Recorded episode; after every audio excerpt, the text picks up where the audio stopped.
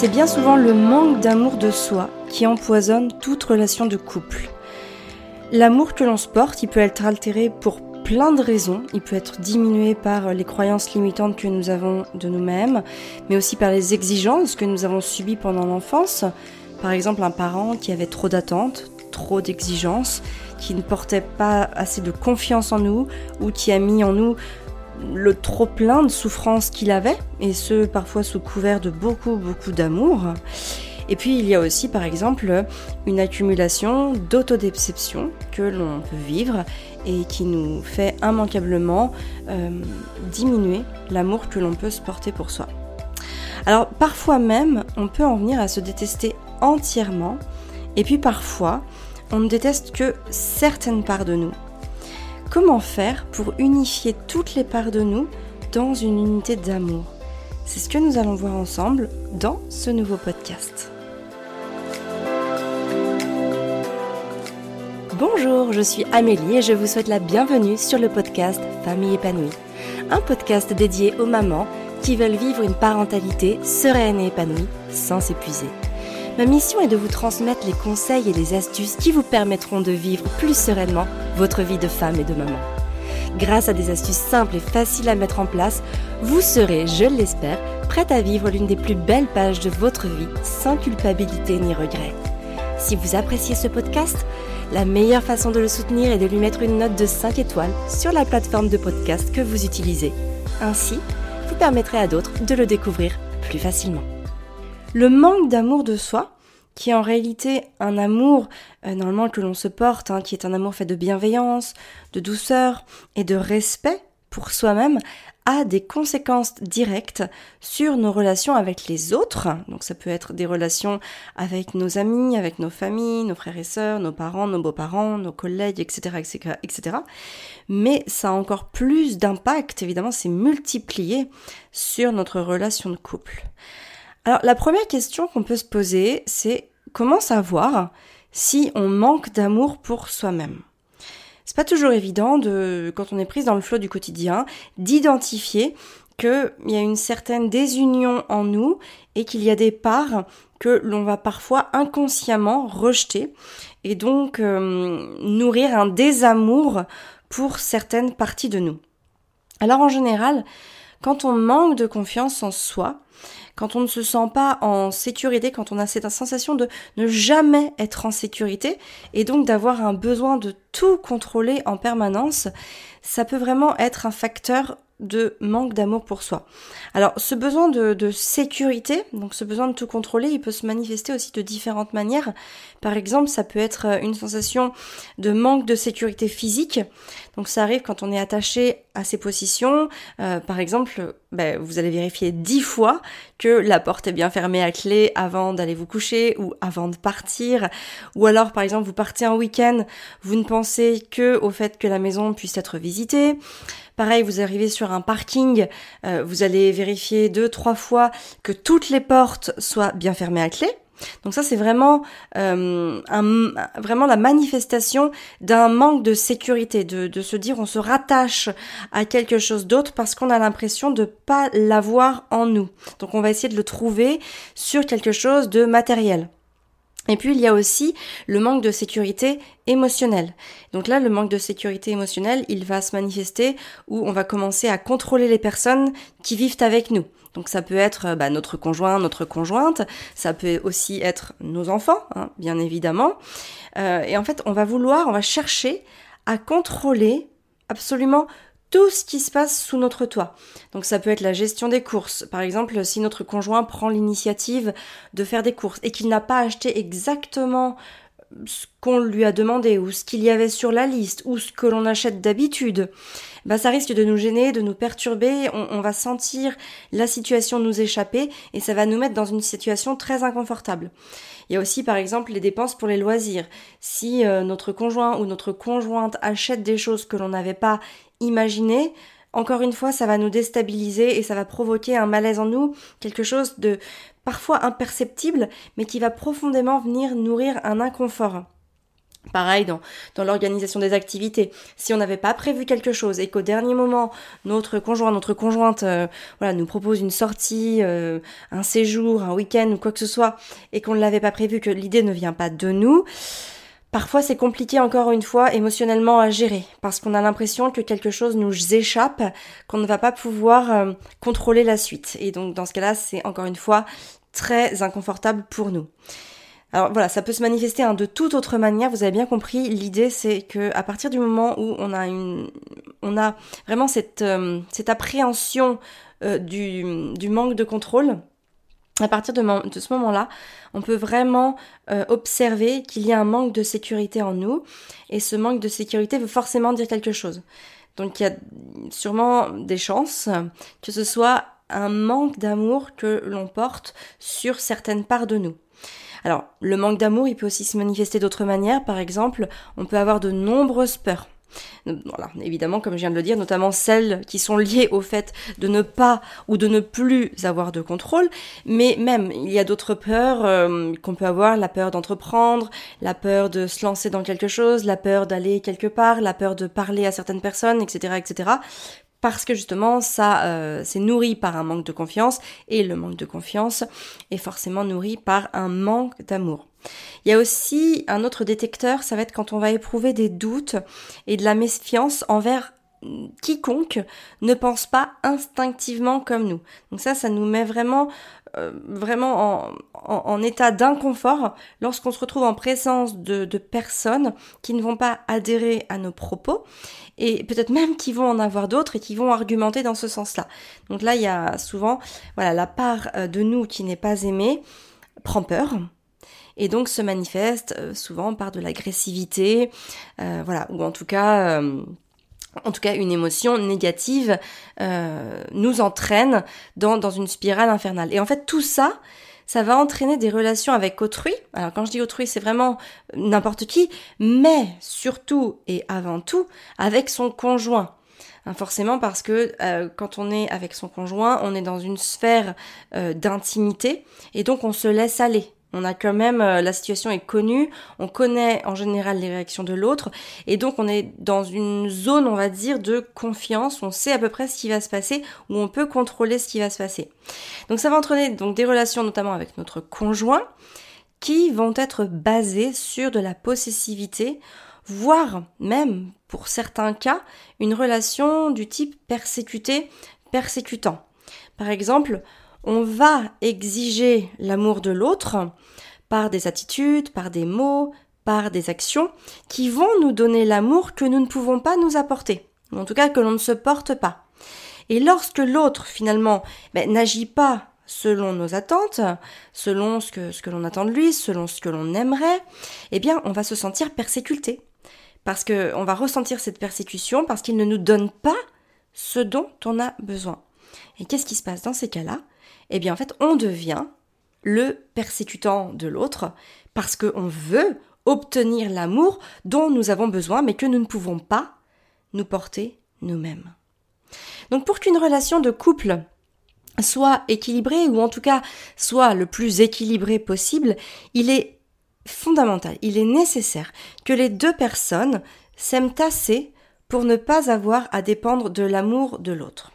Parce que si on vit indéfiniment avec une personne qui ne se porte pas assez d'amour, ou si c'est nous aussi, hein, cette personne, parce que là je parle comme si c'était euh, une autre personne, ou enfin en tout cas l'autre, mais ça peut aussi être nous hein, qui ne nous portons pas assez d'amour, ou qui vivons avec une personne qui ne se porte pas assez d'amour, hein, les deux sont complètement valables, eh bien il arrivera un moment où en fait ben, le couple ne s'en remettra pas. Pourquoi? Parce qu'à un moment, ça va devenir trop usant pour euh, celui qui doit offrir l'amour en permanence à celui qui en a besoin. Et surtout parce que c'est vain. Parce qu'on ne peut pas donner éternellement quelque chose à quelqu'un que lui seul est en mesure de pouvoir s'offrir. Lorsqu'on s'aime pas, lorsqu'on est dans l'attente de l'amour, et j'ai même envie de dire l'amour inconditionnel de l'autre, on risque de mettre l'amour de l'autre à l'épreuve sans relâche. On va tout le temps tester son amour, être sûr qu'il nous aime, être sûr de recevoir son amour, être sûr d'avoir sa dose quotidienne parce que on sait que si on ne l'a pas, on ne peut pas se l'offrir et donc ça vient mettre en péril notre équilibre. Et c'est justement ce principe qui va user l'autre. Et c'est aussi ce qui va nous user. Parce que vivre indéfiniment dans la peur et l'incertitude d'être réellement aimé, eh bien, ce sont des poisons pour l'esprit au quotidien. Alors la vraie question, c'est comment s'aimer soi-même? L'amour qu'on se porte, eh ben, c'est comme tout. Il a besoin d'être entretenu. Il faut en prendre soin, le voir comme euh, un trésor inestimable, quelque chose de, de précieux, de, de tellement précieux qu'on en prend soin, qu'on le place dans un écrin, qu'on va le voir tous les jours, que, voilà, on en prend soin, on le cajole et, on l'arrose et on le nourrit pour qu'il puisse grandir et se développer en harmonie. Moi, je vois trois concepts fondamentaux euh, qu'il faut faire pour réussir à entretenir son amour, ou en tout cas pour euh, voilà lui redonner vie, euh, en tout cas dans les parties de nous qu'on avait un petit peu oubliées, ou parfois bah, même entièrement soi, si des fois c'est un petit peu soit tout entière qu'on a oublié. Donc le premier aspect à prendre en compte pour s'aimer, ça va être de ramener de la douceur et de l'indulgence envers vous-même. Par exemple, moi, lorsque je fais quelque chose, et encore plus quand c'est la première fois que je le fais, je m'encourage et je me soutiens exactement de la même manière que je le fais avec mes enfants. Je ne vois que ce que j'accomplis, je ne vois que ce que j'ai accompli. Et s'il y a des choses qui me conviennent pas tout à fait ou qui ne ressemblent pas à ce que j'aurais pu attendre ou quoi que ce soit, eh bien je me dis que c'est ok. C'est ok complètement, ça reste à améliorer. Et je me dis que ben, ce que j'ai fait et ce que j'ai bien fait, eh ben c'est bien déjà. C'est déjà bien. Et c'est ça qui est important, de se dire que c'est déjà bien, c'est déjà assez. On a déjà fait un grand pas en faisant quelque chose. On ne peut pas attendre de nous que ce soit euh, parfait ou que ce soit euh, directement un résultat, euh, je sais pas, exceptionnel ou extraordinaire dès la première fois. Donc c'est important cette notion de déjà bien. Et puis, si on le veut, eh bien on sait que la pratique et le temps nous aideront à nous améliorer. Et on garde, on garde confiance. On reste focus sur l'accomplissement que l'on a déjà fait. Vraiment, c'est très très important. Soyez toujours satisfaite de ce que vous faites. Et si vous avez du mal à le faire, si vous avez euh, du mal à vous projeter, eh ben, entreprenez pour commencer des choses, il faut déjà se mettre à les entreprendre. Et pour entreprendre des choses, quand c'est quelque chose qui va nous faire sortir par exemple de notre zone de confort, il n'y a rien de plus facile que de commencer par entreprendre des choses qu'on sait déjà faire. Des choses qu'on sait que ça va venir nourrir chez nous un sentiment d'accomplissement et que ça va venir nous donner confiance parce qu'on sait qu'on va les réussir. Alors ça peut être tout ce que vous savez extraordinairement bien faire.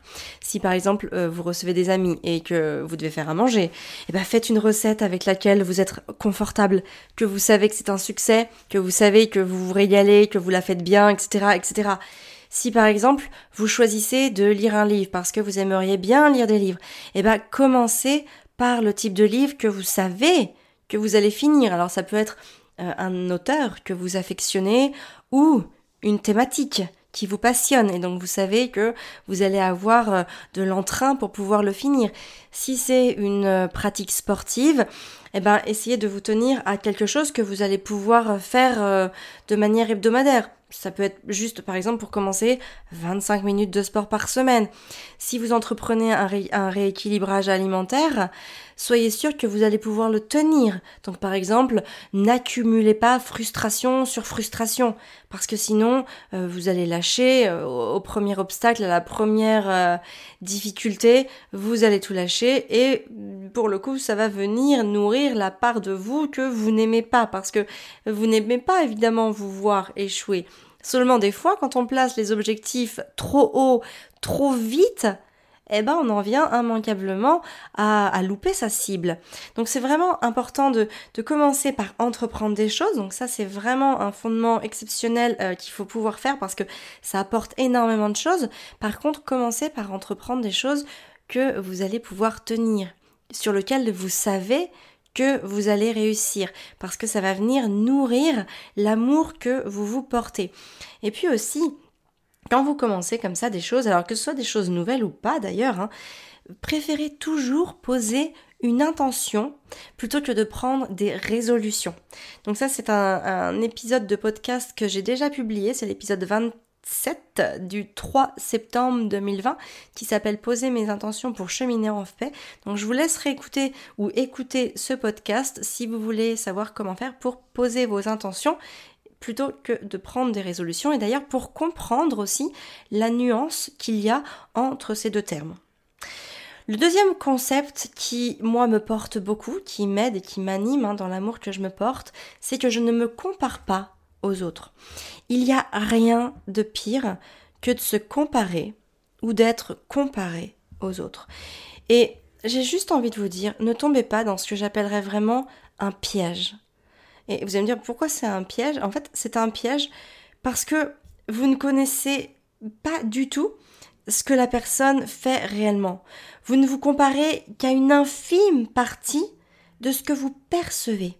Et j'ai même envie de dire, pour être encore plus juste, de ce que les autres vous laissent percevoir. Ce n'est en rien la réalité. Ce n'est en rien leur réalité. Pour vous donner un exemple, il y en a plein, et j'ai souvent des retours qui vont dans ce sens-là, qui pensent que j'ai une vie parfaite, euh, exemplaire, douce, que je suis un peu sur mon petit nuage en permanence, euh, voilà, et que tout va toujours pour le mieux pour moi. C'est faux, je n'ai pas une vie parfaite. Je tente simplement, par mes actions, de rester fidèle à celle que je veux être. Mais il y a des loupés, il y a des échecs, il y a des manquements, il y a des choses à améliorer, et le cheminement n'est jamais fini. Et j'espère d'ailleurs qu'il ne finira jamais. Parce que J'imagine que sans cheminement, la, nuit, la, vie doit être d'un réel ennui. Mais en fait, c'est complètement ok. Je suis complètement d'accord avec tout ça. C'est ok parce que finalement, ça ne regarde que moi. Et que je fais ça pour moi. Pas parce que mon voisin le fait, pas parce que ma meilleure amie le fait, pas parce qu'une autre fille sur Instagram le fait. Si ça n'avance pas, si ça n'avance pas, en tout cas toujours comme je le veux, c'est ok. Je sais que ça va venir, je sais que ça viendra, parce que j'ai confiance en moi. Et je dirais même que je veux me faire confiance. Et c'est ça qui me permet d'avoir effectivement confiance en moi. Parce que pour avoir confiance en vous, commencez simplement par la volonté d'avoir confiance en vous. Posez cette intention. Et avec votre pratique, vous allez accomplir des choses qui vous permettront d'avoir confiance en vous. Mais c'est fondamental, il y en a beaucoup qui me disent je, moi j'ai pas confiance en moi et je sais pas quoi faire pour avoir confiance en moi. Eh bien, la première chose qu'on peut faire, qu'on peut concrètement faire pour avoir confiance en soi, c'est de poser son intention d'avoir confiance en soi. Et plus vous allez poser cette intention, plus vous allez entreprendre des choses qui vont venir nourrir votre confiance en vous. Parce que ça sera votre volonté. C'est une question de volonté, c'est une question de d'envie, c'est une question de, de ce que l'on veut faire, de, de la direction dans laquelle on veut aller. Et la troisième chose, c'est vraiment voyez tout ce qu'il y a de beau et de positif autour de vous. Plus vous allez vous habituer à voir ce qu'il y a de beau, plus vous allez voir le beau partout. Il y a quelques jours, j'étais euh, dans, la cuisine avec euh, Constance, dans la, la, cuisine de, chez mes parents, pour être précise. Et puis en fait, mes parents ont, installé les faire-part euh, de, mes enfants et puis de ceux de mes frères. Voilà, sur la cuisine, du coup, on les voit, elles sont tous affichés les uns aux autres. Et donc, sur un faire-part, il y a évidemment une photo avec l'enfant en général, et puis au-dessus, il y a le, prénom de l'enfant. En tout cas, sur les nôtres, et puis sur ceux de mes frères, c'est écrit comme ça. Et puis il me dit, euh, tu vois là-bas, il y a Constance. Et il dit, euh, il y a écrit quoi au-dessus? Alors je lui dis, bah il y a écrit Constance. Et il me dit, euh, mais tu l'as lu ou, euh, ou tu, tu dis ça parce que tu as reconnu la photo? Donc je lui ai dit, bah en fait, euh, je l'ai lu. Et je lui ai expliqué, je lui ai dit, tu sais, en fait, moi, quand je, quand je regarde quelque chose qui est écrit, quand je regarde, par exemple, s'il y a une affiche ou quoi que ce soit où il y a des, des écritures, en fait, je lui dis, ben moi, je les lis. Mais j'y fais pas attention.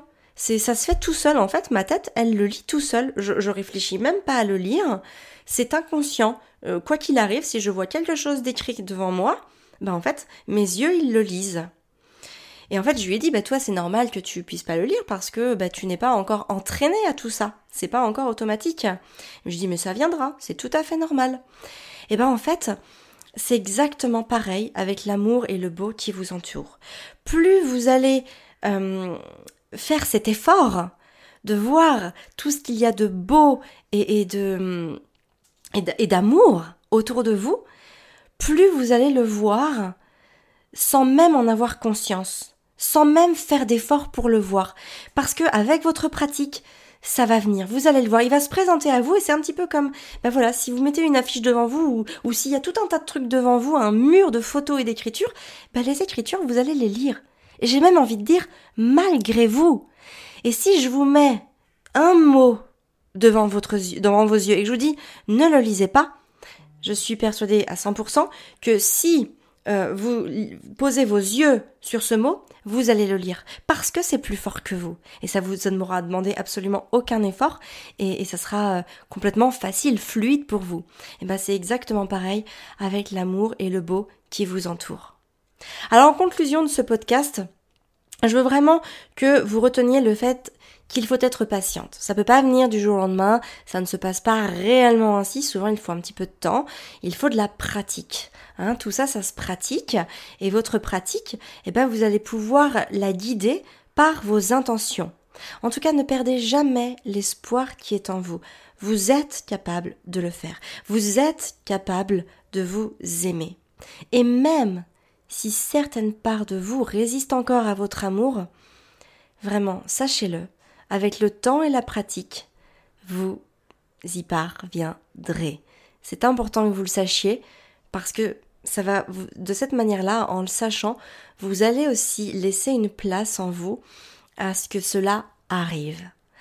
Voilà, donc c'est un sujet qui est fondamental, euh, c'est un sujet qui permet de résoudre énormément de choses pour soi, d'une part, énormément de choses pour son couple et sa vie sociale aussi euh, d'une manière plus générale, c'est un sujet qui mérite d'être approfondi. Si le sujet vous passionne, si le sujet euh, vous, vous, donne envie d'aller plus loin, sachez que c'est exactement ce que je travaille avec, euh, les femmes que j'accompagne dans mon programme de développement personnel qui s'appelle Maman épanouie. Sachez que tout le deuxième module de ce programme est axé en fait sur l'harmonie entre notre vie passée, notre vie présente, ce que l'on va vivre et ressentir dans l'instant présent, et aussi tout ce qui va pouvoir justement euh, découler de tout ça dans notre futur. Donc on analyse euh, comment on peut apporter un autre regard sur son passé, pour pouvoir en faire autre chose, parce que ce passé, quoi qu'il arrive, il est là, mais on peut faire quelque chose euh, de ce qui a déjà été. En fait, peu importe ce qui a déjà été, ce qui va compter, c'est la manière dont on le perçoit et la manière dont on va s'en servir pour avancer. On va aussi travailler dans ce module sur sa propre colère pour pouvoir créer en fait son propre système d'apaisement, un système d'apaisement qui nous permet de nous connecter à notre calme et notre paix intérieure la plus profonde. On parle aussi beaucoup des peurs, donc toutes les peurs, là j'en ai parlé de certaines, mais il y a aussi beaucoup d'autres choses qui peuvent venir s'installer en nous, sur lesquelles on a besoin de prendre conscience. Hein, moi je dis souvent que euh, pour modifier quelque chose, pour transformer quelque chose, il faut déjà passer par une prise de conscience. On ne peut changer que ce dont, a, que ce dont on a conscience. Et puis voilà, j'explique aussi comment s'offrir le meilleur pour soi-même, mais aussi comment offrir le meilleur de soi-même, comment faire les bons choix pour soi, comment vivre et s'incarner idéalement. Voilà autant de thématiques que l'on que l'on aborde en profondeur dans ce deuxième euh, module du programme de développement personnel Maman épanouie. Donc si vous voulez en savoir plus sur ce programme, sachez qu'en plus vous avez 14 jours pour vous faire votre propre avis et l'essayer, observer euh, et voilà, voir le contenu des, des, vidéos, des enseignements que je propose. Le lien en tout cas c'est www.famille-épanouie.fr slash maman épanouie. Vous pouvez aussi vous abonner à la lettre Famille épanouie que nous envoyons tous les dimanches à 20h où vous retrouverez un résumé succinct de ce que je viens d'évoquer avec aussi euh, une évocation de ce que je travaille avec les mamans qui sont euh, en coaching avec moi sur euh, le programme de développement personnel Mission épanouie. Donc c'est un programme à abonnement sur lequel en fait il y a un live tous les lundis à 14h30 avec une notion de développement personnel qui est abordé, qui est euh, approfondi, sur lequel on va travailler. Et puis ensuite, c'est suivi d'un moment d'échange avec les mamans qui sont connectées. Et ensuite, tout, vous retrouvez tout ça dans, euh, dans votre zone membre. Donc si vous voulez euh, voilà, avoir un peu plus d'infos sur, sur ces différents programmes, n'hésitez pas à vous inscrire à la lettre Famille épanouie. Pour le coup, le lien c'est www.famille-épanouie.fr slash lettre. Moi, je vous donne rendez-vous jeudi prochain pour un nouveau podcast. Merci de m'avoir écouté, merci pour votre confiance. Si vous aimez ce podcast, n'hésitez pas à le noter et à mettre un commentaire sur ce qu'il vous apporte. Sachez que c'est le meilleur moyen de me soutenir et d'encourager mon travail. Je vous souhaite une excellente journée. Prenez soin de la femme extraordinaire que vous êtes.